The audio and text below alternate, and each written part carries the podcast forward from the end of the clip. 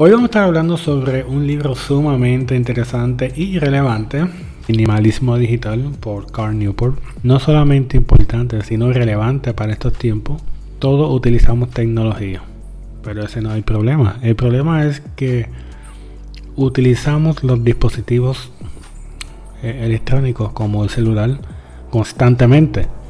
Y ahí es donde entra el problema. Ya he hecho otro book review sobre este tema por tanto voy a ser sumamente eh, breve para explicar los puntos más importantes y por qué deberían leer este libro y no otros relacionados con este tema. El punto número uno es que el autor nos demuestra por qué muchos de nosotros estamos adictos a estos dispositivos pero no nos damos cuenta. En mi caso yo llevo ya un año, un año y medio sin redes sociales pero continué utilizando la aplicación de WhatsApp. Cuando comencé a leer este libro me percaté de que no solamente la utilizaba para comunicarme con las personas, sino que la estaba utilizando constantemente aun cuando no necesitaba utilizar la aplicación. ¿Cómo él define minimalismo digital? Básicamente el minimalismo digital es una filosofía en donde utiliza solo aquello que optimiza las actividades que tienen un valor en tu vida personal y profesional. Mientras que todas las los artefactos o aplicaciones que no contribuyen a un mejor bienestar, pues las elimina o las dejas de usar. Constantemente utilizamos aplicaciones o estamos navegando en la internet sin ningún propósito o objetivo, sino solamente porque estamos buscando cosas graciosas o porque no tenemos nada más que hacer. Y ese es el problema. Lo interesante del libro de Newport es que nos hace entender eso mismo, que estamos constantemente utilizando aplicaciones que no necesariamente contribuyen en nuestra vida personal.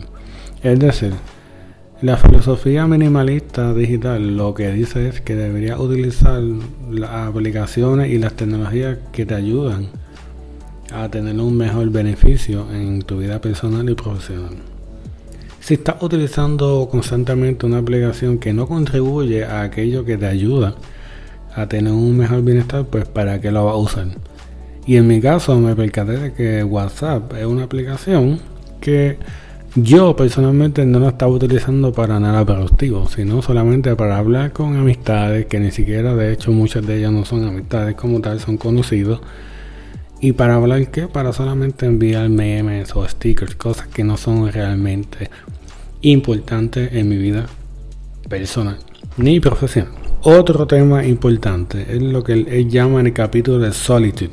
Lo que él dice básicamente es que nuestro cerebro se desarrolló para tener la comunicación con otras personas face to face, o sea, cara a cara. Utilizar mensajes de texto o las redes sociales para reemplazar esa actividad personal cara a cara no es sinónimo. Pensamos que hablar por mensaje de texto es lo mismo que ver una persona eh, cara a cara y no lo es.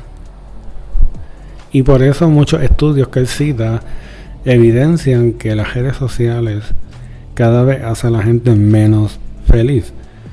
Aunque estas aplicaciones intentan evidenciar de que nos sentimos más conectados Físicamente nos sentimos menos conectados porque no tenemos esa interacción cara a cara. Lo más que encontré relevante en el libro es que no es dejar de utilizar la tecnología, sino es cómo utilizarla a tu beneficio.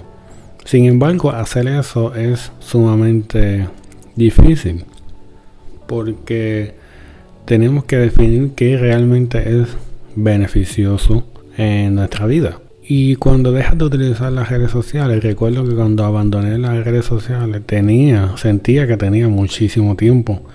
Por tanto, tienes que comenzar a considerar qué cosas vas a hacer en ese tiempo, en ese tiempo libre.